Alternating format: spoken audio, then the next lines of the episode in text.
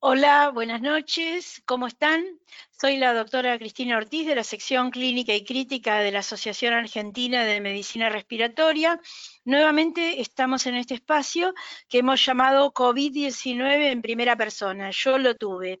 Testimonio de profesionales de la salud. Como ya quizás escucharon en los episodios anteriores, aquí reunimos testimonios de colegas de las distintas secciones de la Asociación Argentina de Medicina Respiratoria que se han recuperado de esta enfermedad y aceptaron compartir su experiencia con nosotros. La enfermedad nos ha puesto en el lugar de los pacientes y es un desafío ver cómo cada uno fue viviendo esto, ¿no? Porque conocemos bastante de lo que es el burnout, de, de cuántos han sido afectados, pero no sabemos bien qué ha pasado en el interior de cada persona de manera cualitativa. Y creemos que de alguna manera poner esto en palabras y, y hacerlo colectivo en este espacio ayuda también a la recuperación o a otros que estén en este momento pasando la enfermedad. Bueno, nuestro, nuestro entrevistado de hoy es el licenciado en Kinesiología y Fisiatría, Santiago Larrategui, de la ciudad de Paraná, que con gran amabilidad rápidamente ha, aceptado eh, contarnos su experiencia. Bueno, hola Santiago y dejamos que completes entonces tu presentación. Hola Cristina, bueno, muchas gracias por, hacer este espacio, yo creo que es muy importante, eh, no solo para tener un espacio para compartir entre, entre colegas de la asociación, sino también para que la, la sociedad también conozca eh, lo que a nosotros también nos pasa. Eh, yo tengo 29 años, eh, soy una persona sana, una persona deportista, a la cual si bien me cuidé siempre, porque desde que empezó todo esto yo sabía que me podía pasar y que me podía, podía tener la infección, la realidad es que nunca pensé que lo iba a tener en la forma en que lo tuve. Eh, y bueno, yo me dedico, desde que me recibí, me dedico al área de respiratorio y atiendo a pacientes con EPOC, atiendo a pacientes con, asma severa, con fibrosis pulmonar. Eh, y como vos decías, eh, y que estuvimos mandándonos mails, percibí en primera persona lo que muchas veces los pacientes me decían. ¿Cuándo te enfermaste vos? ¿En qué momento de la pandemia? Mira, fue algo muy raro en mi caso por una cuestión de que yo me hisopo en realidad debido a que en ese momento hisopaban eh, a los contactos estrechos también porque mi esposa había comenzado con dolor de garganta. Eh, nos hisopamos los dos, a los dos nos da positivo y eh, realizamos el aislamiento de 14 días, que era para los profesionales de salud en ese momento eran 14 días, y mm, cursé de manera sintomática. Es más, hasta comencé a, dar un curso de rehabilitación respiratoria desde mi casa porque estaba espléndido. Y en esos 14 días todos me preguntaban y estaban todos al tanto, desde amigos míos del hospital, colegas, familia, todos, ¿cómo te sentí yo? Nada, la verdad, me sentía espléndido. Me dan el alta y eh, retomo el trabajo, yo no me acuerdo si un martes o un miércoles en el hospital, yo hasta ese momento había estado haciendo solo clases, eh, o sea, atención virtual en el consultorio, continúo virtual y me tocan justo ocho días de corrido eh, en el hospital porque me había tocado hacer guardia sábado y domingo. Y el día miércoles, no me acuerdo exactamente qué fecha, pero sé que fue antes de, de la primavera, ahora de última nos fijamos, fue capaz que el miércoles 15 estoy pensando, eh, me coloco todo el equipo de protección personal y ya, ya ahí estaba como cansado.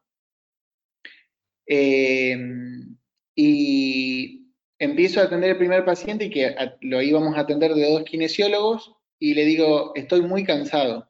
Y me dice el, mi compañero, pero es el primer paciente, Santi, me dice como diciendo, ¿qué pasa? Hmm. Eh, digo, la verdad no doy más. Y dice, pero te quedan 10 pacientes, sí, los voy a atender, pero todo esto en la internación, ¿no? Pacientes que estaban, que estaban mal y todo, y había que muchas veces hacer fuerza. Y, es más, la última paciente que veo ese día era una paciente traqueostomizada que había venido después de muchos días de la terapia, con una polineuropatía del paciente crítico, a lo cual le digo, lo llamo a mi compañero y le digo, Federico, por favor ayúdame a moverla porque yo no puedo. Le siento, me siento muy mal. Bueno, eh, la movemos, todo me ayuda, me saco todo el equipo de protección personal y la primer silla que veo ahí en, la sala de, cambiado, me siento y me dice, Santi, ¿qué te pasa? Me dice, porque aparte en el hospital siempre me, me hacen chistes de que yo siempre tengo energía, de que yo estoy contento y que voy, que trabajo y que todo rápido. Y, ese día estaba y me dicen, ¿te estará, estarás teniendo alguna secuela? Y no sé, le digo, pues yo siento que no puedo meter el aire. Entonces le digo, ocultarme. Entonces me oculta y me dice, sí, dice, tenés unos rales, pero, pero es raro, porque, a ver, yo venía, vuelvo a repetir, venía de una alta epidemiológica, venía como, o sea, era raro, ¿no? Sí, a ver si te entiendo bien el, curso de los acontecimientos. Vos te hisopaste porque tu mujer era, tenía síntomas. ¿Ella es personal de salud también? No, no. Eh, ella es eh, licenciada en administración, pero mm. estaba en, vive conmigo, entonces nos hisopamos los dos. Hicimos el aislamiento solos, los dos. Pero poco tiempo pasó entre una cosa y la otra, 15 días. Pasó 14 días desde el día del hisopado, ¿no es cierto? Sí. Desde esos 14 días a mí me dan el alta. Ocho días después de mi alta, ah, ahí empiezo Empieza con esos síntomas. Claro, entonces el jueves un amigo mío me dice, médico, me dice, Santi, hacerte un ecocardio porque quizás es una secuela. Me voy a hacer un ecocardio, me da normal. Mm. Vuelvo a mi casa, me hago un mate y sentía que tomaba huervida. No, no sentía nada. Gusto y olfato. Eh, mm. Claro, empiezo como una fruta, nada de gusto, y le digo, Agustina se llama mi esposa, digo, Agus, no siento gusto a nada. Entonces voy corriendo al ropero donde tengo los perfumes, huelo un perfume, nada. Entonces me programan un hisopado para el viernes, porque no entendía nada, porque me dicen, pero ¿cómo puede ser y bueno, el del hisopado del viernes, el hisopado ya empecé, cuando me fueron a hisopar ya tenía 38 y medio de fiebre y ese hisopado dio positivo. Eh, y ahí comencé la peor parte. Desde ese viernes tuve fiebre viernes, sábado, domingo y lunes, eh, que no me podía mover de la cama, no tenía hambre, nada, estaba realmente muy mal. Y el lunes deciden internarme en el hospital donde trabajo eh, para hacer una tomografía, bueno, tenía una neumonía bilateral con sospecha de tromboembolismo pulmonar, que después me hicieron una angiotomografía. Por suerte al final descartaron al, al TEP y, y bueno, y después de ahí habré estado internado unos cuatro días y después me dieron el alta porque yo ya había mejorado, había bajado la fiebre y todo y seguía haciendo el aislamiento en mi casa, ¿Y cómo le fue a esos 10 pacientes que atendiste el día que debías estar más sintomático? Y la verdad que no sé, pobres, porque estaban muy mal ellos también, digamos. Entonces yo estaba con todo el equipo de, protección y todo. Mm. son todos pacientes COVID los que atendía, porque en el hospital donde mm. trabajo, donde estoy, ah. eh, estoy, trabajando, es todo pacientes COVID. Eh. Y yo ya estaba todo vestido y demás, o sea que yo ni siquiera, y ellos también lo tenían, así que no es que los contagié o algo en ese momento, obviamente tuve que volver a cancelar el consultorio porque no, no podía ni moverme, eh, pero realmente fue algo muy raro. Hasta el día de hoy y nadie se explica qué pasó, digamos, de esto de que haya dado positivo eh, y que después de tanto tiempo recién hayan comenzado los síntomas tan fuertes, digamos. En ese momento no se hacían estudios de genoma ni nada como para ver si te reinfectaste con una cepa distinta o algo, no, no hablábamos de eso. No, vos sabés que a una, colega mía de, Pinamar, eh, ella lo tuvo también en agosto, pero ella se reinfectó en octubre y a ella sí le hicieron eh, un, lo mandaron al Malbrán para ver el genoma, a ver si era alguna otra variante y demás. Pero en mi caso no, no lo hicieron. ¿Y vos cómo eh, desde el hospital te portaste como paciente o querías intervenir, eh, preguntabas cosas o cómo la pasaste de ese lugar? En el momento en el, que, en el que yo estaba, el hospital estaba lleno de pacientes COVID. Eh, entonces traté de, aferrarme mucho a, mi familia y a, mi esposa y, tener paciencia porque sabía que no me contestaban tan rápido quizás como yo esperaba. Porque aparte, por ejemplo, yo te doy un ejemplo a vos, vos te haces una tomografía y tenés 15, 20 amigos en el hospital y ninguno te manda un mensaje enseguida. Algo raro hay, digamos. O sea, mm. te hacías más la cabeza todavía. Sí, sí, eso sí, seguro. Y el chiste, eh, porque realmente hoy lo tomamos como anécdota, eh, es que cuando nos dan el alta, eh, y, o sea, cuando me dan el alta y yo vuelvo acá a mi casa y demás, mi esposa estaba hablando con, con su abuela y le dice, no, por suerte, Santi nunca tuvo neumonía. Entonces las miro y le digo, pero sí, yo tuve neumonía. Y me dice, pero si vos dijiste que tenías infiltrados bilaterales, me dice. bueno. Entonces, la inocencia por ahí o la ignorancia en, este rama de justo como todos me hablaban y me daban el parte de infiltrado y que sí, que no, y en ningún momento, en ningún momento dijeron neumonía, ella no, no lo percibió y eso hizo que ella también esté más tranquila y me tranquilice a mí. Porque mi, mi, malestar era, Cristina, desde la sensación de falta de aire, algo que nunca en mi vida había sentido. O sea, estamos hablando de que yo caminaba de la cama al baño y me parecía que, no sé, que tenía un pulmón, porque no, no estaba respirando con los dos, realmente era, era impresionante la, la disnea que tenía. Eh, y cuando llegué acá a mi casa, eh, yo tengo mi saturómetro con el que atiendo y todo, que, que lo tengo acá en casa, y claro, me, empecé a animar a hacer los test que yo le hago a los pacientes, el sitio stand, que es el de sentarse y levantarse en un minuto, y tenía una fatiga en las piernas, tenía una falta de aire que, que realmente me ayudó mucho a entender. Yo nunca fui una persona poco empática con los pacientes, de hecho me dedico a esto porque me encantan trabajar con pacientes mayores y con pacientes con problemas respiratorios, pero realmente viví en primera persona esa fatiga en los miembros inferiores, eh, percibí la disnea, que, que, como a todo el mundo le digo, no es la misma disnea de que uno sale a correr y le falta el aire, es otra disnea, no es que solamente falta el aire, digamos. Sí, realmente ahí es difícil a veces que el paciente diferencie lo que es cansancio general de falta de aire, pero vos pudiste hacer bien esas diferencias, que en el inglés hay palabras distintas para cada una de esas cosas, pero con lo que vos contás eh, de ese día que estabas trabajando, parece que era más una postración general, un cansancio, ahí más que la disnea que tuviste después, ¿no? Claro. ¿Y te recuperaste? ¿Cómo fue tu...? ¿Cómo fue tu evolución después eh, en el curso de los días? Como me presenté al principio, yo soy una persona sana. ¿Y por qué digo sano? Porque, bueno, me hago los controles diarios, me hago ergometrías, he corrido maratones, triatlón, o sea que me gusta hacer deporte. Eh, a lo cual también mi familia en general se asustó porque de, de, mi familia por ahí soy el que más deporte hace y me agarró así. Entonces, si bien todos tenían un cierto grado de conciencia, todos pensaban, mirá, si le pasó así a Santiago, ¿qué nos pasará a nosotros que por ahí no hacemos tanto ejercicio y no nos cuidamos tanto y demás? Y la recuperación fue mucho más lenta de lo que yo esperaba.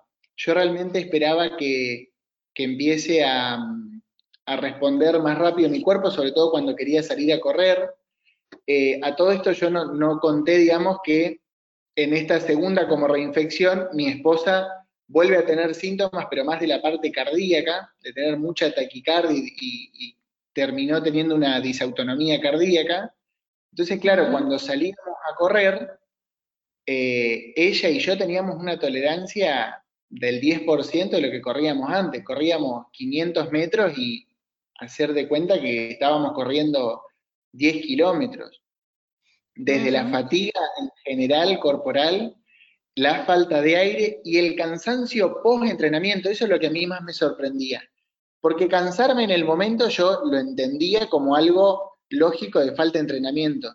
Pero lo que me costaba recuperarme después de haber hecho una sesión de entrenamiento, realmente también eh, estuve, bueno, suplementado con magnesio, eh, con vitaminas, le di mucha importancia a, aumentar todo lo que era el consumo de verduras y frutas, si bien yo lo hago, pero tratar de, seguir consumiendo esa parte, eh, pero realmente fue un poco más lento de lo que yo esperaba esa recuperación. Hoy, por suerte, ya corro mis 10 kilómetros, eh, que mm. corro tres veces a la semana y hago gimnasio, pero, pero realmente fue mucho más lento de lo que esperaba. Y ya te reintegraste plenamente a todas tus actividades de trabajo laborales. Sí, sí, sí. Por suerte, en eso ya no, no, volví a tener problemas. Estoy vacunado con las dos dosis de, Sputnik. Eh, y en el hospital igualmente nos seguimos cuidando con, todo el equipo de protección personal que nos cuidamos desde, desde marzo del año pasado. Y, la verdad es que, que, bueno, desde ese lado estoy trabajando bien y tranquilo. Mm. Y ahora, retrospectivamente, eh, vos dirías que eso que notaste que nadie te informaba la tomografía, ¿cómo fue tu relación con el personal en ese momento, con las enfermeras, con, los otros médicos?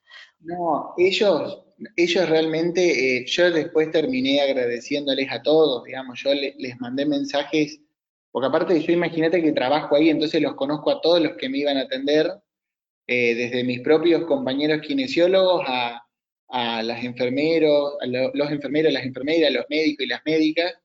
Eh, realmente, eh, después de que pasó todo esto y cuando yo vuelvo y cara a cara, hay tres personas que son muy amigas mías, son, son un médico y dos médicas, y que mm, cuando me vieron me dicen, vos no sabés lo que nos hiciste llorar, dice, porque ellos, ellos son como un poquitito más grandes que yo, tendrán unos 37 años, y es como que me ven como su hermanito, digamos, más chico, y dice, y que vos estés tan mal, porque entrábamos a verte y estabas con una, esa cara de que nunca te habíamos visto, y veíamos tu tomografía, era como que, por eso quizás, aclaro, no es que no me la informaron, eh, no es que no me decían las cosas, sino que se demoraron porque no, era como que no sabían cómo reaccionar ante esta situación, porque dudaban de que si, si estaba o no el TEP, eh, si tenía o no las cosas, era como que querían, no querían equivocarse con nada, eh, mm. pero realmente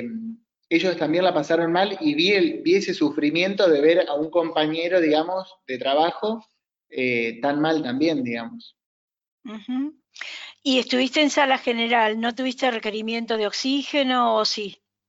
Estuve en sala general, llegué a saturar lo mínimo, fue 92, pero en esas pruebas que justamente nos hacemos nosotros los kinesiólogos, de esfuerzo, digamos, al alta, pero después en general saturaba 95, 96, y si me movía mucho, 93, 94, pero, pero no, no, no requería oxígeno en ningún momento. ¿Y nadie más se contagió para arriba, tu familia, tus padres o suegros o nadie más? No, porque por suerte, por suerte no teníamos contacto. Realmente nosotros con, mi esposa teníamos un aislamiento estricto. Eh, no veía a ninguno de, ni de mis hermanos, ni de mis padres, ni mis suegros. Eh, y si los veía, los veía con barbijo y ellos por ahí insistentes en, bueno, dale, dame, viste, un beso, un abrazo, dale, que ya está y yo como veía cómo estaba en el hospital, yo decía no, eh, mm. porque realmente lo que menos quería era verlos ahí. Así que por suerte no tuve ningún contacto estrecho, no tuve, eh, no tuve a nadie que, que, lamentar que por ahí uno dice, uy, mira, me terminé juntando y me relajé justito ahí y se contagiaron, pero bueno, no, por suerte no. ya para ir redondeando más o menos, contanos un poquito cómo está la situación ahora. ¿Está difícil, nuevamente complicada en tu ciudad o mm. cómo la estás llevando? En, Paraná, eh, nosotros en el hospital donde, donde yo trabajo tenemos una disponibilidad de 40 camas en sala general y 16 en terapia en el hospital donde yo estoy, pero también hay otro hospital, ¿no? Eh, y actualmente hay 35 camas eh, ocupadas en sala general y todas las camas en, terapia están ocupadas. Eh, realmente viene, viene hace bastante así, desde capaz desde después de Semana Santa que los casos se han mantenido entre 30 y 40, hubo un momento que tuvimos los 40 pacientes que podemos recibir, eh, hemos tenido también momentos en los que los pacientes están con un requerimiento altísimo de oxígeno y no tenemos eh, camas en la terapia, entonces tenemos que estar pronándolos de manera vigil y aguantándolos y esperándolos hasta que se libere algo. Por eso eh, yo insto una vez más a la población, como se, como se trata de hacer entender a todos, eh, bajo, bajo toda sociedad científica y demás, de que la gente se tiene que seguir cuidando. Esto no se trata de que si le gusta el político de turno o no, si le gusta algo, eh, yo creo que, porque digo, hay que hacer una reflexión en esto de, que cierran eh, restaurantes y cierran gimnasios y demás, y digo, si esos, si esos lugares quizás se cuidarían un poquitito más e insistirían más en los protocolos de cuidado, quizás podríamos seguir manteniendo abierto y bajar realmente los contagios. Entonces digo, hay que poner de los dos lados, hay que poner del lado de la sociedad y poner del lado del Estado para generar eh, mm. conciencia en la población de que hay que cuidarse, digamos, no, no queda otra. Bueno, ¿querés decir algo más de qué te dejó la, enfermedad? Si te quedó algún miedo, si, eh, algo eh, especial que... Me pasó lo que me acordaba recién cuando hablaba, es cuando, cuando me coloqué la, la primera dosis, empecé a tener un dolor de espalda que era muy similar al, dolor de espalda que tuve ese viernes que empezó toda la parte fea. Y realmente ese mm. día me entró como una angustia, una depresión, porque yo dije, no, no, no, de vuelta, era como que yo sabía que era por la vacuna, pero a la vez no, me podía sacar ese miedo.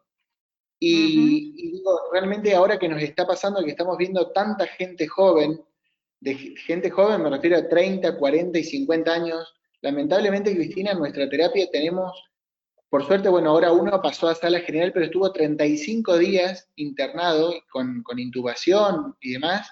31 años tiene el chico. Mm.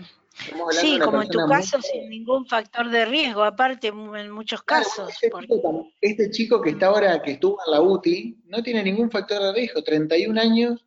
Entonces digo, eh, realmente tenemos que eh, seguir cuidándonos porque es un virus que hasta hoy seguimos aprendiendo cosas. Seguramente a vos te debe pasar y a nosotros como kinesiólogos vemos cosas nuevas todo el tiempo. Sí, realmente. Bueno, muchas gracias porque sos el primero no médico, eh, profesionales de la salud, que se atreve a dar su testimonio y que es de una importancia radical tu profesión. Realmente el que tiene un buen kinesiólogo respiratorio sabe valorarlo y, muchas gracias pues, entonces por la generosidad de haber querido compartir esto que es penoso y del cual te quedó ese déjà vu cuando te diste la vacuna, como eh, que es una experiencia que, felizmente pasó bien, pero que fue, fue dolorosa. Así que bueno, muchas gracias por todo y por tu mensaje para la sociedad. Chao. Dale, muchas gracias por este espacio. Gracias.